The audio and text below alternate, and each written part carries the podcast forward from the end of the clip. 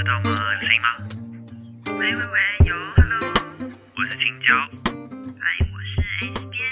欢迎回到 Hit Me Up 下班打给我第十三集。今天我们要聊聊到底要如何从日复一日的工作中找到热情，还能自我成长。这个话题会想要跟 S 边来聊，其实是因为我前阵子跟两个大学同学见面，呃，他们两个人都不约而同的跟我说，他们对自己目前的工作现状啊，然后有一些迷惘啊、犹豫啊，也不是说讨厌，但就是会觉得不确定自己五年后、十年后是不是还想待在这个地方。那我就是在想说，其实大部分的人应该都有这样子的心声。我想 S 边在过往的职场经验中，应该多多少少也有这样的经验，讲或者是这样的心情，所以之后才会选择出来创业。你是说，就是你的同学他们对于现在的工作已经开始感到腻了吗？还是是为什么？连当初进来可能就只是觉得哦，我先找一个工作进来做一下，然后求个先有再求好。但一旦进来之后，可能又会觉得很安逸啊，然后觉得哈，我还可以换到更好的吗？这种嗯，各种心情。其实你今天这整个访纲列出来的问题啊，我都觉得有有一个东西就可以直接解决所有问题，就是买我的书。所以，我们现在直接把这本书打开，我们就可以结束这一集。结束这一集，你值得更好的梦想，直接去看起来，好不好？所以我这边这样问的所有问题，你觉得你的书都完美解答了？我认真觉得是，不过我也是可以大发慈悲，就是来跟你聊聊这个问题。嗯，因为的确是有很多人呢，在过去的职场上，就是哎。我自己也有这样的经验了，就是我一开始觉得我哇，我很热爱这件事情，所以我进来这边。但是久而久之呢，因为你开始熟悉了，然后每一天可能都有一个固定的 routine，在做一样的工作，然后你也觉得自己非常上手，开始觉得安逸。可是其实也对这份工作没有喜欢，也没有讨厌，但可能只是找不到过往的热情。我记得我们在前几集其实就有说过类似这样的东西，如果。我之前就是因为觉得，哎，好像怕工作无聊，怕职业倦怠，所以呢，我会在我的工作中呢去制造新的火花，然后找新的事情来做。但实际上，因为我做的是社群行销，并不是每一类型的工作都可以这样做嘛。我自己是觉得，因为你刚刚问问问问的是说，你的朋友可能不确定说，哎，我进来了，那我现在过得也还不错啊，那不确定自己五年、十年后还想不想。在这个公司，嗯，对吧？嗯，我自己是觉得，嗯，首先你要先很了解你自己，你去回想你当初进来的这个地方的初衷是什么。嗯，如果你的初衷是为了要，诶，好好的学习，或者是你为了要获得某一项技能，或者是因为你本来就渴望这个产业非常的久，那你进来之后，你去回想看看，去盘点。你当初所给自己设立的那些目标，到底一一达到了没有？这个就是一个有意识的选择状态。因为很多人进到一个职场是没有意识的在选择，或者是没有意识的在做这件事情，就很像机器人啊。如果说假设今天我刚毕业，我会进到这个产业，只是为了我想要赶快有一个工作，然后可能有一个三年或者两年的一个经历。那甚至他如果已经达到了的话，那他也可以好好考虑要不要。我甚至觉得，我只是想要有一个好工作，这都不叫做目标。你应该。要清楚的是，我想要有一个赶快有一个工作，有一个经历。那目的是什么？是为了要达到哪一件事情，哪一个目标？所以说，在我的书里面就讲到嘛，你会有先一个大的梦想，所以你会把它拆解成一个一个小的目标。可能这个找到这个工作，先进来累积三年，这只是其中的一个小目标。可是你背后的那个大梦想到底是什么呢？此时此刻，我觉得最重要还是是探索自己。嗯，好，那其实呢，刚刚我们问的这个问题，它背后我觉得还有个更严重的事情。什么事情？就是其实说，就是在自己的工作场、工作中岗位中找不到，不知道自己到底要不要继续下去，只是觉得哦还可以，然后也不知道有没有更好的。但其实呢，有一个更严重的情况是，他在日常的工作中已经真的是找不到热情，然后或者是说得过且过，然后找不到可以自我实践然后或者是自我成长一些内在的东西。那我知道 S 以前很常分享关于你之前在。呃，职场上开会的时候。所有跟你无关的工作项目，你都还是会毛起来做笔记。但究竟是为什么？什么事情驱动你会这样做？然后是对自己有什么好处吗？或是真正说服你这样做的原因是什么？这个问题问的我也很不知道怎么回答，你知道吗？我是学习就是我的本能啊！到底为什么学习你还要就是呃想说有什么好处啊？可是就是因为那些还没有感觉到学习的学习带给自己的乐趣的人，他会没有办法去理解你，你这么积极在。每一场会议跟你所有无关的会议都这么认真学习，它到底是原因是什么？嗯，其实因为你前面那个问题，我还有一个。观点没有讲到啦，我就是觉得说，我们自己每一次的怎么讲工作经验，其实老实讲，大家都还很年轻，都是在可能都是在为下一次的转职做准备。所以，其实我觉得你自己也会希望说，我在来这里的时候，我可以满载而归。那无论是在技能啊、作品啊，或是人脉啊等等，这各个方面，软实力、硬实力等等，你都是要去尽情的去累积它。那你可能会自己有给自己一些标准去评断，说，诶，那我累积到了怎么样程度？这些程度是不是我满意的？嗯，我自己来说，我为什么会那么积极的想要去学习这些东西？第一个，我对我自我成长的渴望是很大的。嗯。就我会期许自己成为一个什么样的人？比如说在职场上，我会看到一个 role model，嗯，我看到我们主编，哇塞，就是一个能者，然后电话拿起来随便一抠都是谁哪个艺人哪个名人，然后或者是说，哎，他就是一种。谁来了都可以呼风唤雨，可以随便就办出一个活动，要到一个场地。我就想要成为那样子的角色，所以我就会把他当做我的一个 role model 来看待。我就很想要在这里面冲刺自我成长，甚至会想要追随他的脚步，然后跟着他学习。嗯，这样的心情应该就是蛮可以了解吧？但我。呃，设身处地的帮可能工作上不快乐的人问一个问题。好，因为你刚刚提到一个一件事情，是说你怎么知道你的求职的生涯会到哪里？你怎么知道你之后会不会转职？所以呢，尽可能的多方学习是帮助你之后转职的一个可能性。更多选择。对，可是呢，很多人会有一个想法是：我今天又不是学这个科系，我做的这个职业跟，比如说我在做，像你以前在做呃。社群行销，那我学 SEO 有什么用？以后我真的要去找一个跟 SEO 相关的工作，可是我的之前的履历跟我的经历，你怎么知道你哪一天不会用到？可是他他我的意思是说，他们会想说，我自己的经历跟我的背景就不是这个领域的人，所以我怎么去求职啊？就算我会，我也不知道怎么求职啊。对，我觉得它分做两个面向好了。第一个来讲，就是我已经有一个 role model 了，所以我会想要成为他那样子的人。嗯，那我就会觉得说，哎，今天这个主编他或者是总编辑，他们可以做到这个地位，或者是他们不管做什么事情，马上就可以达到，然后就是可以呼风唤雨的。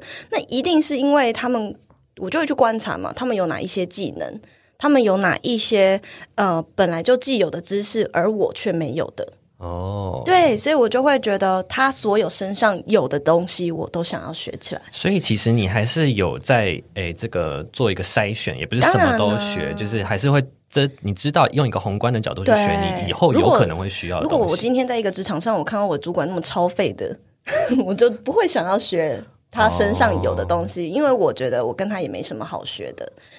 对，然后我比如说在墨西哥的时候，以前是跟我的老板们比较好嘛，嗯，那所以我老板他会什么，我就会希望他会的，我都想要会，因为就是会一种崇拜的心态吧，所以我就会想要成为像他一样的人。那这是一个面相，然后第二个面相当然就是说，可能还是是针对求职的规划。我的想法是，学的越多，我选择就越多，而不会被受限。那今天如果你一直卡在你的思维是我要找什么工作，所以我才学什么，那其实人生就会变得很无趣，因为你是。呃，带着一个赚钱的目的性在学技能，而不是你想要成为怎样的人去学技能。在我的书里面就是有讲到嘛，又要一直置入的书，因为我真的觉得这个问题，我全我的书这个可以回答全部。影片帮我们 key 一下，就在这一本。对对对对对，然后就是这个书里面就讲到啊，就是。自我成长这件事情，西班牙妈妈问我说：“你未来想要成为怎样的人？”我们都会回答职业嘛，所以我们自然而然去学一些东西，或者是找到一些兴趣，我们都会先以我要做什么工作，所以我去学什么。嗯。或者甚至连我找房子的故事也是这样。我那时候找房子就会觉得，因为我的工作在这里，所以我要去找怎样的房子。嗯，为什么要用你的工作作为基准呢？来决定你生命的一切事情。对呀，对啊，工作就不是 the first one 呢。所以应该是以你西班牙妈妈就说，我们在西班牙问你未来想成为怎样的人的时候，我们不会回答职业，我们会回我想要成为怎样的人。当然，成为怎样的人对一个年轻人来说就是一个。很朦胧，对，所以呃，我的方法其实就是像刚刚讲，找一个 role model。嗯，但我还是有一个问题啊，还没有这么多问题，就是都不在反纲上面的，就是还没有解决到。就是那即便今天我学了这么多事情，也许他对我未来求职有帮助，可是，嗯嗯嗯，如果今天我就不是这个科系的人，那我应该要怎么运用这些我学的知识去求职一个完全不同方向的事情？你又卡在就是求职求职啊？不，我在帮大家问，就我自己已经没有这个问题呃了。呃，是吗？对啊，毕竟我就是一个日文系出身的，然后我在做视觉行销啊，OK，他就觉得说，为什么我我什么时候才要应用到？怎么去把它当做一个自己已经有的东西去跟，比如说面试者去跟他证明说我是有这些能力的。哦，OK，好假设假设你今天就是一个日文系的人，嗯然后呢，你要来应征社群行销嘛，那首先。啊，我前面都讲的，就是经营个人品牌，嗯。或者是说你呃，比如说像最近我有我我的节目自己也有采访那个广告乐协院院长，嗯，娃娃呢，他就有讲到说哦，就是在广告业界，百分之八十的人全部都不是本科系的人，那本科系的人，可是他们应征还是要做作品集，其实。一般的路人甲乙丙丁就会讲说啊啊，我又不是本科系，我又没有做出什么作品，我又没有拍过广告，我哪有作品集？对，可是傻子就是会卡在这种傻问题，就是我真的会俩开开始骂人，傻子就是卡傻问题。作品集谁说你一定要拍一个广告你才能当作品集？你可以是案例的分析啊。嗯，没错，案例分析，对，所以说，如果假设今天，嗯，你想要证明什么样的技能，你可不可以，呃，你可不可以拿来当做是求职的一个技能？其实有千千百百种方法，但是大家不要被那个就是二选一的那种，就是非黑即白思维给框架住。嗯，实际上有很多做法可以去帮你背书，但就是你要自己去发掘，不是我在这边很难讲一个确切的方法，因为毕竟就是每个人的各行，各业不一样嘛。对啊，对啊，对啊，但是呢，刚刚有讲到一个很好的点，是说今天你有作品集，就是一个很好的求职的，这叫什么？求职的一个帮你背书的东西嘛。那你刚刚有说到做做做个人品牌，它就是一个作品集的一个方式嘛。对。那所以我们之后呢，下一集 又会聊到做个人人品牌，它真的有好处是什么？这样子。是的我真的好会 say 哦。你真的很会哦。好了好了，那嗯，在正式拆解我们这个问题，就是说，在如何在日复一日的工作中找到自我成长的这个热情，嗯嗯嗯，这个问题之前，我们第一步先来谈谈为什么会导致在职场上无力、找不到自我价值或没有热情。嗯哼，上次我们在第十一集的时候聊到懒癌发作，其实就有提到几个工作内容，例如说工作内容重复性高、作业感很强，明明内心是孔雀却在做兔子的事情，或者说没有找到自己那个高产能、高集中度的这个生理时钟嗯等等。嗯嗯那这些相对的解法，我们在那集其实也有都提到。如果大家有兴趣的啊话，可以回去第十一集听。那我想问的是，S 边觉得有没有哪些事情是工作公司环境造成的呢？造成我们可能会对这个日复一日的工作找不到热情。我先以我自己个人经验来讲好了，以及我观察到的，毕竟我也是个职场观察家嘛，我观察到大多数的情况其实是都是不可控因素所造成的。因为所谓可控因素，可能包含你的呃工作内容。你的工作内容可能是可控因素，因为其实你可以去跟你的主管要求，或是你可以提议你想要做点什么，或是不做什么，都是可以去讨论、去提议的。或者甚至是说，诶，可能是在流程上面的跟动，这些都是你可控的因素。但所谓不可控的因素就，呃包含了公司的文化，还有公司的制度。那所谓的公司文化，是你在进去这家公司之前呢，其实它就已经形成的一个风气。呃，我们这种小团队就不用讲，因为只有两个人，也没有什么文化可我们两个就是文化、啊 对，，我们就是文化。那 但是因为你进去一间公司的时候，里面已经自有的群体形成一股风气在里面。那此时此刻，你一个人加入，势必是你得配合大家的文化，而不是这个文化来配合你做什么更动。嗯，那多数人呢，因为你控制不了这样的，这是不可控因素嘛，在失控的情况下，其实很多人就会觉得啊。消灭热情，因为我也改变不了什么。他知道他做什么样的挣扎，他都无法改变。唯一能改的，好像就只有他自己，或是他走。所以这就会让他觉得哇，很无力这样子。那这是一个，那公司文化会让人无力的状态包含什么呢？我觉得其实不是，我不会去评断说哪一种文化是好或哪一种文化是不好，只有适合与不适合。嗯，因为比如说像有些人，他其实就很喜欢被鞭打。这句话合适吗？他是喜欢 S M 文化 OK 对对，然后他喜欢就是那种被控制的感觉，或是人家帮他安排好的感觉，因为他不想动脑嘛。我就觉得这样就好了，我就跟着大家的 flow 走。但是有一些人，他就是比较有创意的人，然后或者是他不喜欢被控制，他想要自行自由自在地发挥。那如果你进到不相对应的文化，你看一个喜欢中规中矩的人进到一个你必须要发想自己的工作的公司，如果这种人来我的团队，他应该也会死掉，因为我没有办法一直控制他。嗯，我们不会去一直 say 他的工作，那他又没有办法发想自己的工作，那就会融入不进来。还有一个我想要举例的，是不是就像说，比如说有一些公司文化就很喜欢集体做什么事情，比如说一定要团购啊，或是一定要吃晚、一起一起吃晚餐啊，哦一定要干嘛干嘛，哦然后不一起配合的话就会被排挤，这种感觉。我之前就是在 Wave 里面分享过这就是你你的故事，对不对？日本其实也有这个词，专门这个词，就是说叫什么“直类兄”，就是说女生之间一定要一起此类兄就是吗？一起去上厕所，就是一定要结伴去上厕所。啊，这很像在女生学校会发生的事情，就是手牵手去厕所，然后上厕所这样，就是一定要一起，然后你如果不一起的话，就会觉得你就不配合大家。然后就会觉得哦，你是耍孤僻啊。对对对，这也是文化的一种嘛。这也是，我跟你讲，我以前遇到那个，反正因为线上听众可能没听过，我之前刚毕业的第一个工作，其实是在一个外商公司，然后是在做 Apple 面板的，当一个英文的业务。然后里面的，因为那个公司很大，大概有两三百人，还是还是五百多人，反正很大。然后里面很多长辈前辈呢，都是工作了大概有十几年的都有。那里面妈妈就很喜欢团购。所以有一次我就被老主管叫进一个小房间，然后我 我想说，然、后我是不是做错什么了？然后就他跟我说，为什么你都不跟大家一起团购呢？这我真的傻眼欸。可是那时候我才刚毕业，你知道吗？然后你真的觉得，我啊就想说，我做错什么了吗？我会改进。可是我在当下，我真的觉得我自己做错，你知道吗？好无法理解。然后我离开会议室的时候，我出去的时候是不对啊，不跟大家团购，为什么？我就突然清醒，你知道吗？嗯，对，然后后来我就意识到，哎，其实一个公司的文化对我来说非常重要，就是嗯他的理念还有他做事的风格能不能够适不适合你，还有带你的那个人他的想法跟你 match 不 match。因为搞不好也会遇到员工是觉得团购这件事情很重要的。，对，好奇怪，我不懂 我下哎。次约你团购你不买我就揍你。受回扣是不是那个老板？对呀啊，好那这个就是刚刚讲的一个文化。那制度的话，就是包含升迁制度啊，或者是呃聘用的制度啊等等这类的因素。嗯，还有就是呃，同事跟主管的之间的这个氛围跟个性，是不是其实也算是，对。也是不可哎，我控的嘛？你对你来说，文化跟制度，你觉得重不重要？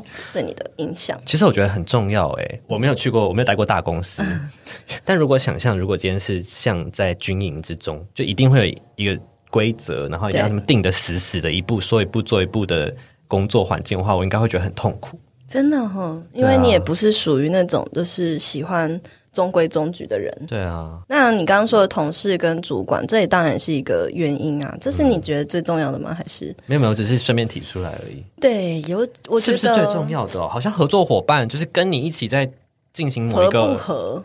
某一个专案的那个人，好像真的也影响蛮大。而且我觉得这这个东西也很不可控。老实讲，这就是不可你控的啊没有办法，你没有办法说，哎、我要调部门，然后或者说，哎、我要我不要跟这个人合作，嗯你不可能。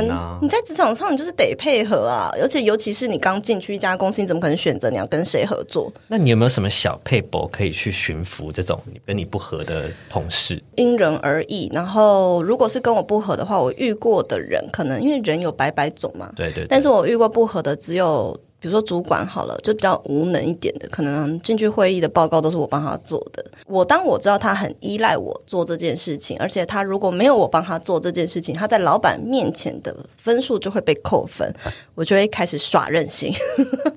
我就会让他知道你的重要性，是不是？让他我，然后我会去训练他做这件事情。啊，你还会帮他训练，对对？反过来训练他。可是如果你今天不训练他，然后让他知道他，让更上层的老板知道他是无能的，你不是就有可能跨过他吗？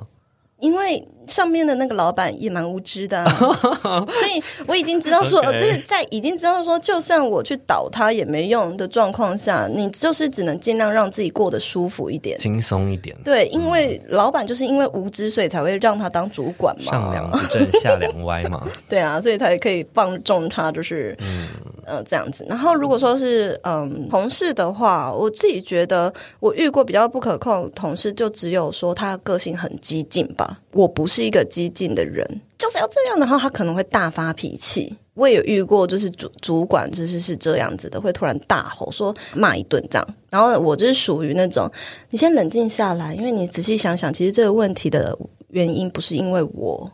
然后也不是因为什么什么，而是因为其他。但是，而且你这样更激动的话，我们没有办法好好跟你的沟通，所以我就还要去驯服，去驯服这头猛兽这样子。哦，所以你实际这样讲的时候，他们的反应是会怎样？就真的会冷静下来他深呼吸一下，他会意识到说啊，失态了。对，EQ 也是很重要的事情。OK，好。其实，在职场上做同一份工作，有些人看起来就是会干劲十足、热情满满，但有些人做这份同样的事情，他就会觉得好像得过且过，然后将就现状。明明环境跟条件其实都差不了多少，但差异是什么呢？我自己是觉得，就是心态还有思考，还有看事情的角度不同而已。那我们就各自来罗列几个工作中找寻热情的转换思考方式吧。嗯嗯，我自己觉得哈，其实我刚刚就讲了嘛，就是我觉得是心态跟看事情的角度不同。举我例子来说好了，好我今天比如说在做杂志，那有些人可能会觉得说，他从来没有处理过杂志的事情，他学他学这些以后要干嘛，他又用不到，然后会觉得。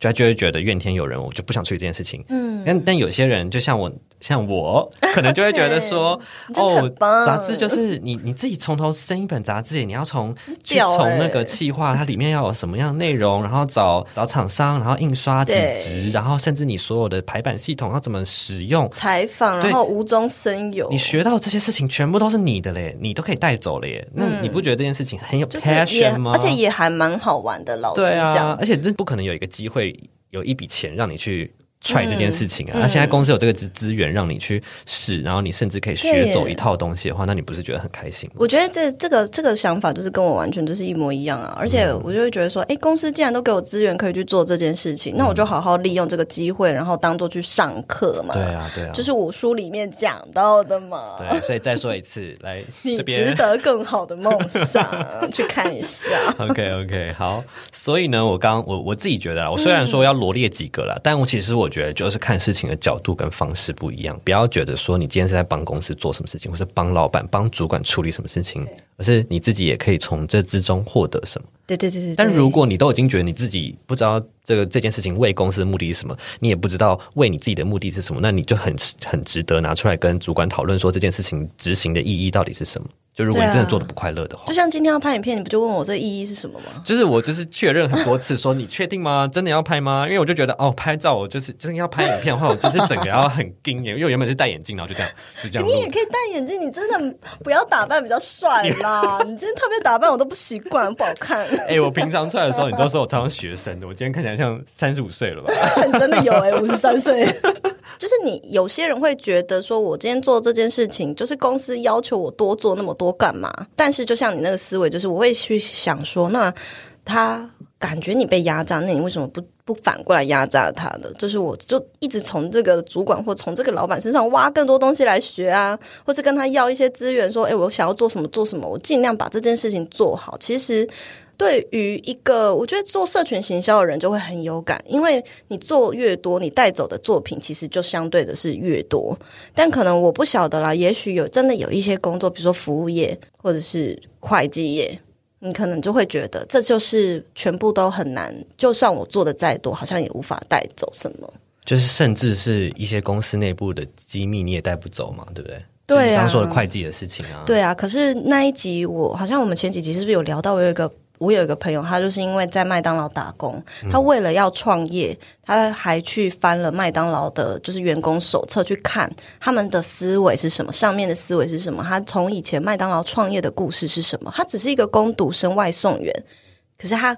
看事情的角度就跟其他同才是截然不同的，所以也造就他后续诶，真的也创了一个服饰啊。虽然后来现在也收了，但是他其实后面又做了更多更多不同的事业的尝试。我觉得就是从从思维面就影响了你后续会成为怎样的人或做什么样的工作。诶，嗯，但是呢，我觉得听到现在为止，还是可能会有一些观众就是不懂那些不懂我们为什么这么喜欢学习，或是不懂为什么我们看事情的角度是长这样，因为他们就是想要轻松就好啊，安逸就好啊，就是觉得平平淡淡就好。那我们再等一下中间休息回来之后，我们会来聊聊我们到底为什么这么喜欢这种学习的感觉。好。经营个人品牌，你是否也遇过这样的问题？想分享的话题好多，却怕内容很发散呢？只会写文章，却找不到如何打造商业模式的方法。我相信一定有非常多的创作者，还有更多问题想要被解决。别担心，第二季的一对一线上咨询准备开跑喽！随时关注 S 风格社群工作室的 IG 账号，把握报名时间，一起让更多优质的内容被更多人看见。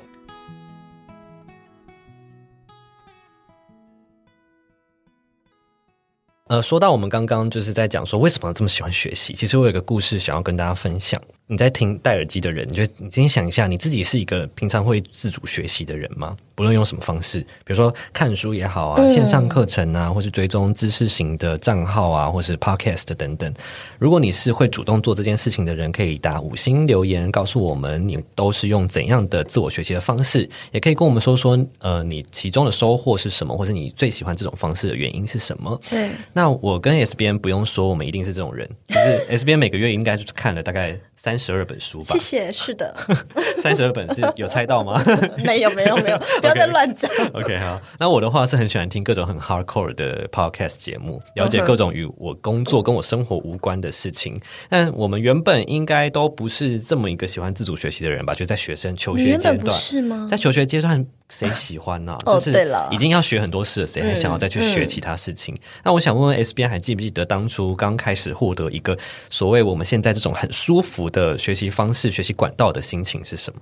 嗯，你说心情吗？我其实可以理解为什么在学校我们我们不喜欢那种学习的感觉。嗯，那是因为在学校学习的东西啊，是你已经被规划好的，嗯，那不是你选择的。今天就是要学九九乘法表，对呀，就是要背化学什么元素表，对你就是被指定的。所以在我觉得人就是这样，人喜欢有选择权才会觉得舒服嘛。就像我们现在可能远距工作比较有选择权，就会。觉得比较舒服一点，嗯，但是，嗯，所以学习相对来讲也是这么一回事。当你已经被迫，好像哦被规定学什么，你就会觉得很痛苦。可是呢，我觉得刚开始，我觉得感受到哦哇，我真的学得很开心的事情，是我开始看了我第一次接触到艾尔文的 YouTube 频道，嗯，然后他就是分享很多他的书单。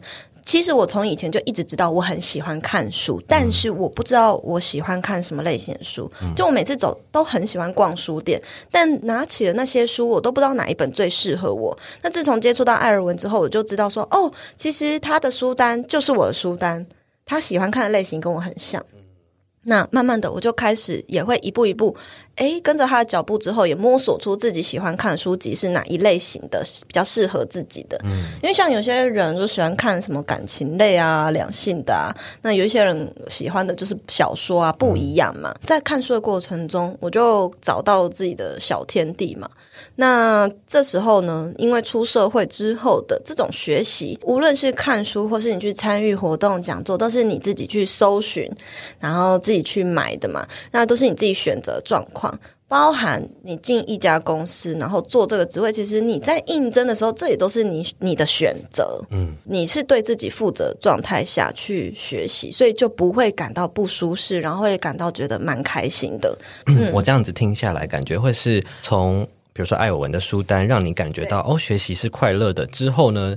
之后一系列的所有跟学习有关的事情，对你来说都可以是舒服的方式了，就更容易去找到它是舒服的样子。对对对，我透过这个小小的摸索，然后也放大到自己的生活，或是放大到自己的职场，这样子。对对，所以它就其实是一个小小的观念，你转过来了，你之后。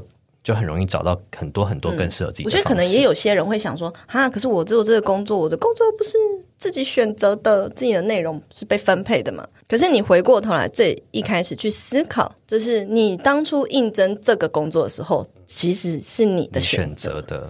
对，那如果说今天进来做事情，哎，跟当初讲的不一样，或什么，这有可能就是。他人的因素了，那的确就是没有办法的事情。可是如果今天做的工作都跟当初说的也差不多，其实你一开始也意识到就是会做这些事情，会有很多突发状况出现，那你就要尊重，这是你自己的选择啊，然后就尽情的去享受，或者是尽情的去享受这个学习的过程。嗯嗯，我自己呢，我也来分享一下我当初刚开始接触到一个我自己舒服的学习方式的过程。这个其实我自己在我的 podcast 节目也有讲过一个。呃，三个月的 podcast 还跟讲啊？然后呢？好，然后呢？我那时候就有分享说，其实我认识 S 边的原因，就是因为我发我下载了一个声音直播平台，它叫 Wave 嘛。嗯。然后它就是很，其实很多呃台主开播的人呢，他是会在上面分享一些知识型的内容。当然，也有很多人是闲聊。我就是台主之一。对，你就是一个每天开知识型的一个创作者。我就发现，哇，原来有。这样子的一个吸收知识的方式，所以我那时候早上起来，我就会打开手机就听他们的东西，然后就边吃早餐或边做自己的事情，然后等到觉得自己。哎，觉得哎这句话很有收获，或是他们刚刚讲的事情很不错，我就赶快记下来，或者甚至是里面的风气造成的，很想要帮大家总结刚刚听到了什么的重点，然后都这样子打一打，然后再贴出去。里面的粉丝自成一个学习的文化了，对对对，是是这样。好，除了这个原因之外呢，那个 A P P 里面这个。就像刚刚 S 边讲，里面的风气也是非常的，连粉丝跟台主之间的互动也非常好。然后所有人你都感觉出来，每个人都是很热情学习的人，而且台下的人也都是卧虎藏龙，大家都很厉害，可以讲出一些更厉害的道理。然后我就我就觉得哇，真的好好玩哦，就是有一种被激起来的感觉，对，就是好，就是挤进那种前段班。你竟然可以记得当时这种心情，你很厉害，因为那真的是我蜕变的一个过程。就可能我在那之前没有感受到这么强烈的。游戏啊，我是 我到现在也是啊，就是就是我没有我没有感觉到这么激情的学习的那种感觉，所以我那时候是觉得非常特别，然后我就真的是每天每天开每天开，然后我就听了很多人的。的这个直播，所以呢，我那时候就觉得哇，学习真的可以很开心、很热情，就是就是你你你就觉得内心很充足、很充实。就算你今天一整天都只是躺着，你还是觉得哦，我好充实。所以听起来快乐的学习不只是一个自主选择的原因，而是说那个氛围跟文化，有一群人跟你共同努力，也是一个重点吗？对我来说是诶，我那时候觉得很有魅力的是这件事情，对，就是。哎，今天这个话题我好像可以参与得到，我好像也是。等一下，所以有魅力的不是我，你也是有魅力的人，一大部分好不好？就是九十 percent 是你，二十 percent 是这个听众，好不好？不错，不错，不错，接的很好。然后呢？压力很大，好，我觉得每一集都要有一个这个环节。对对对，好了，然后呢，我就是觉得，呃，有这样子一群人跟着你一起学习啊，对啦，我想到了，对对对，而且今天如果今天聊的这个话题，比如说今天在聊电影配乐，然后我刚好是稍微有研究的，然后我也可以跟着一起参与讨论，然后别人别的听众也可以因为我的发言或是。开播的人也可以因为我的发言学到一点事情，然后我也会觉得哇，我也很有贡献。就是大家是彼此在这样子一起在有点像厮杀龙的感觉，就觉得当下的感觉是很好的。对，好，然后会提这个故事的原因是因为我有一个呃。跟我一起当兵的一个朋友，然后呢，他最近也开始步入这一条路，然后他就开始听我们的 podcast 啊，他也是你的粉丝，他也因为呃，反正他去参与了一些团体、一些组织活动，然后认识了很多人，然后去参加了很多他以前生活中不会碰到的事情，然后他就觉得很好玩，很有热情，认识了各种。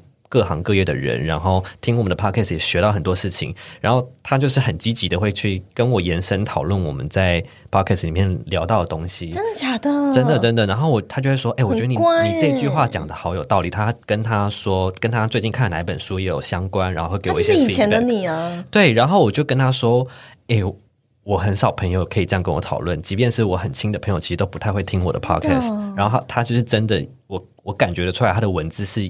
我当时那种有热情的感觉，嗯，所以现在缺乏热情。没有没有，我就是热情到现在哦，好累，我的。OK，然后呢？然后呢？我就知道说，哦，他也在觉醒了。然后我就觉得，每个人其实都可以找到自己这种方式。所以我看到他的样子的时候，我就觉得，哇，好希望大家都可以。可是我觉得你很棒哎，你从一个学习者到教变成教育者。怎么了？干嘛突然被夸奖，然后卡死？我觉得我也没到教育者，但是我至少有能够可以带着别人一起来，因为其实这件事情很难带耶。变成激发别人的人物，我觉得这是一个对棒的过程。其实这个事情你硬要去拉谁，其实拉不动的，真的是你的热情去感染别人才可以。嗯，对对对，所以呢，诶，我们觉得真正懂了我们刚刚讨论这种心情的人，其实是不会再有什么呃，在职场上找不到热情啊，或者找不到自我成长的动力的这样子的问题。因为当你已经破除了这个学习是痛苦的哦这样子的限制型信念的时候呢，其实你在哪里都可以保持积极学习的心态。真的，因为呃我这样子，你找到一个核心的问题。原来在职场上，你会觉得日复一日很痛苦，是因为你可能觉得学习是痛苦的，又或者你觉得为什么学不到更多东西了？就是当这个东西满足不了你学习的欲望，也有可能。嗯所以有这样子的问题的人，可能是其实不只是你职场，连你的生活都是空空白的。那我会建议啊，其实听到这边，我会建议说，如果你真的在你的职场上有百分之九十九都是不可控的因素，你无法控制你要学什么，无法控制你该做什么，我会建议你在下班时间就去丰富你的人生。你可以只试着尝试那个去过过看，有选择权，让你去选择学习什么东西的那个日子，去享受有选择的空间的感觉。比如说，我下班的时候，我想要学个吉他，所以我就报名了吉他课，去选择你喜爱的事物，然后去 balance 这样子的不适的状况，这样子。其实我觉得有一个很好玩的学习的方式，是你一定要是跟别人一起参与的。就你如果是自己一个人的话，可能就会没有什么无聊，就是会觉得无聊。但如果你这个学习方式是有可能可以跟别人交流接触的话，我觉得都会是很有可能激发你热情的一个方式。